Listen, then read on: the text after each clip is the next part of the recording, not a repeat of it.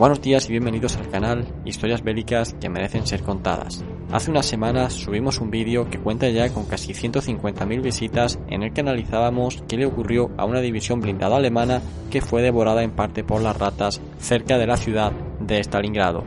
Hay que decir, y como aclaración a ese vídeo, que esas ratas no eran ni soviéticas ni estaban entrenadas por el ejército rojo, ni muchísimo menos, sino que eran ratones que estaban por la zona y que ante la falta de comida se sintieron atraídas por la paja que los alemanes habían utilizado para ocultar sus tanques y se metieron en ellos comiéndose parte del cableado, dejándolos con sus sistemas eléctricos dañados y dejándolos por tanto fuera de combate. Y esa anécdota no es que ocurriera únicamente en aquel momento de la historia, sino que a día de hoy sigue pasando, como así muchas personas comentaron en dicho vídeo, incluso personas que hoy se encuentran en el ejército de sus respectivos países y nos informan de cómo en las bases militares, en los almacenes de camiones, etcétera, etcétera, se tienen gatos precisamente para evitar que cualquier roedor se pueda meter dentro de los vehículos y hacer una escabechina. Bien, y visto esto y terminada ya esa aclaración, vamos a ver el uso de un animal que esta vez sí fue utilizado de forma voluntaria.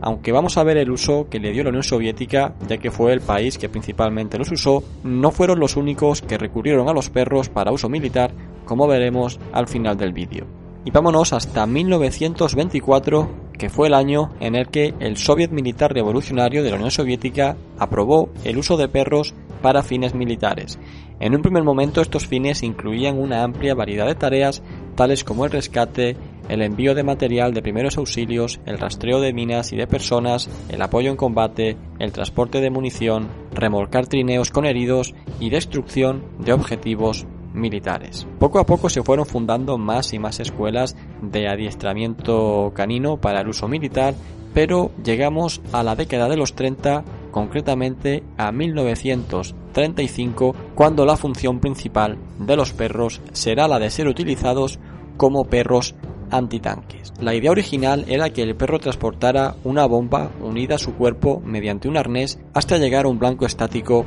específico. Entonces el perro soltaría la bomba al jalar con los dientes una correa de liberación automática y volvería con su entrenador. Después la bomba sería detonada por una espoleta cronométrica o mediante control remoto, aunque este segundo sistema era poco usual en esa época y además demasiado costoso. Así que los rusos se pusieron manos a la obra y comenzaron a entrenar perros para dicho fin, y tras medio año aproximadamente de entrenamiento se dieron cuenta de que prácticamente ningún perro era capaz de dominar dicha operación. Como muchos se llegaban a desempeñar bien en un solo blanco, pero se confundían si el blanco o su ubicación eran cambiados, a lo que hay que sumarle además que frecuentemente regresaban junto con su entrenador sin haber soltado la bomba, lo cual suponía un gran peligro tanto para el perro como para el entrenador y todos los soldados rusos que se encontraran cerca de él. Tras seguir entrenando y entrenando, y debido a los debidos fracasos, los rusos llegaron a una simplificación. La bomba seguiría unida al perro mediante un arnés, pero detonaría al impactar con el blanco, matando al animal en el acto. Así que mientras en el primer programa el perro era entrenado para ubicar la bomba en un blanco específico para luego soltarla y volver junto con su entrenador, en esta ocasión fue totalmente simplificada y el objetivo del perro era meterse debajo de un tanque enemigo haciendo estallar la bomba cuando una palanca que llevaba el perro en su lomo se bajase debido a la fricción con el carro de combate. Estos perros básicamente fueron entrenados dejándolos pasar hambre y ubicándoles posteriormente la comida debajo de estos tanques para que el perro relacionara la comida con el tanque. Bien, y una vez visto el origen de estos perros, así como el planteamiento que se hicieron de ellos y su posterior entrenamiento, vamos a ver su puesta en combate. Y es que durante el desarrollo de la Operación Barbarroja en 1941, cuando Alemania invade la Unión Soviética, los rusos perdieron enormes cantidades de material de guerra, así como de hombres, debido al arrollador avance del ejército alemán que ocupó en el espacio de pocas semanas una gran cantidad de territorio ruso, lo cual obligó al alto mando soviético, entre otras muchas cosas, a aprobar el uso de estos perros antitanque como recurso desesperado. Y estos primeros perros fueron muy utilizados entre 1941 y 1942 para intentar detener el avance alemán en el frente del este. En este tiempo, las escuelas de entrenamiento canina se pusieron en pleno rendimiento y aproximadamente dotaron al ejército rojo de unos 40.000 perros para estas tareas. El primer grupo de perros antitanque llegó al frente en otoño de 1941 contando con aproximadamente 30 perros y 40 adiestradores. Su despliegue en la batalla pronto reveló algunos problemas serios y es que a fin de ahorrar combustible y municiones, los perros habían sido entrenados con tanques inmóviles que no disparaban sus cañones y sus ametralladoras. Esto no ocurría evidentemente durante la batalla y los perros rehusaron meterse debajo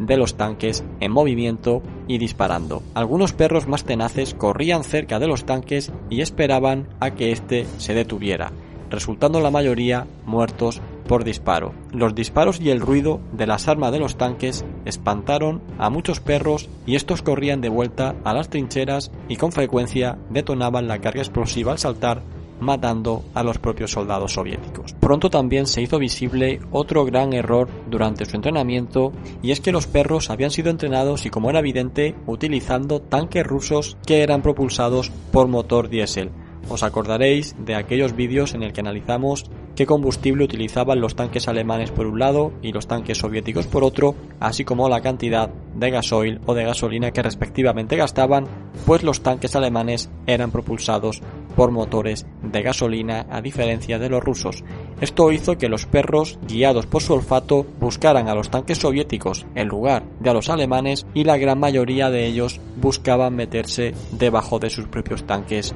generando la destrucción de los mismos. De este primer grupo de 30 perros que fueron utilizados para dicho fin, se estima que solamente cuatro lograron detonar sus bombas cerca de algún tanque alemán, cuyo daño en el tanque se desconoce, pero al estallar cerca de él y no estallar debajo, lo más seguro es que no se viera dañado el tanque en absoluto. Por otra parte, seis de ellos sí que lograron hacer un auténtico daño, pero paradójicamente fue al volver a sus trincheras matando a los soldados y a los entrenadores del ejército ruso.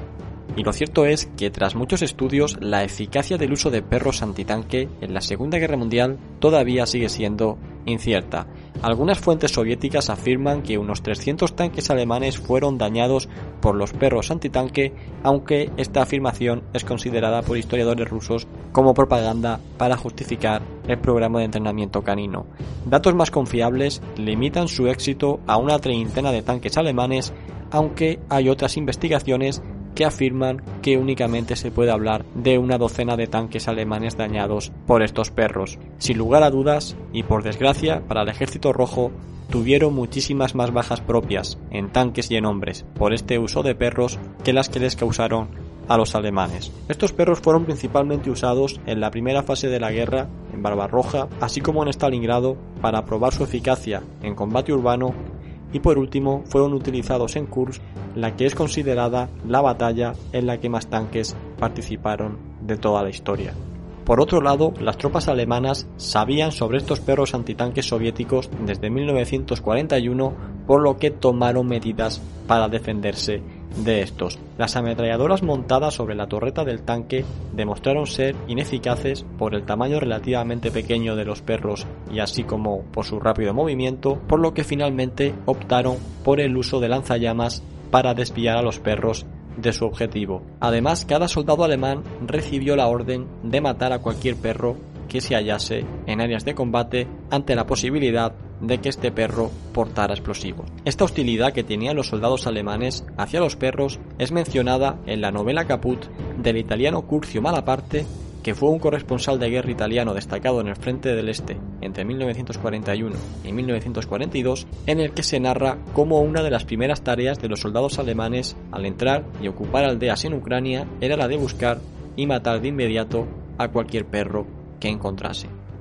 Y como he comentado anteriormente, tras la batalla de Kursk en 1943, y aunque esto ya había comenzado el año de antes, el uso de los perros antitanque por parte del ejército rojo declinó rápidamente y las escuelas de entrenamiento canino se concentraron únicamente en el entrenamiento de perros rastreadores de minas y de transporte de suministros. Por último, y como avisé al principio del vídeo, el Ejército Rojo no fue el único que planteó el uso de perros en combate, ya que el propio ejército estadounidense en 1943 planteó un programa para utilizar perros bomba contra fortificaciones y así los comenzó a entrenar el ejército estadounidense aunque fue cancelado a final de año de 1943 debido a motivos de seguridad. Y es que los estadounidenses se dieron cuenta de que no había forma de adiestrar correctamente a estos perros y que con demasiada frecuencia regresaban donde estaban sus entrenadores sin haber dejado la bomba en el objetivo, lo cual sin duda hubiera causado un gran número de bajas entre el propio ejército estadounidense. Y bien, hasta aquí el vídeo, espero sinceramente que este tema os haya resultado interesante y como siempre digo, animaros a que visitéis nuestra página web y a que os unáis, si no lo habéis hecho ya, a nuestros grupos en Facebook, en Twitter y en Telegram. Un saludo y nos vemos en el próximo vídeo.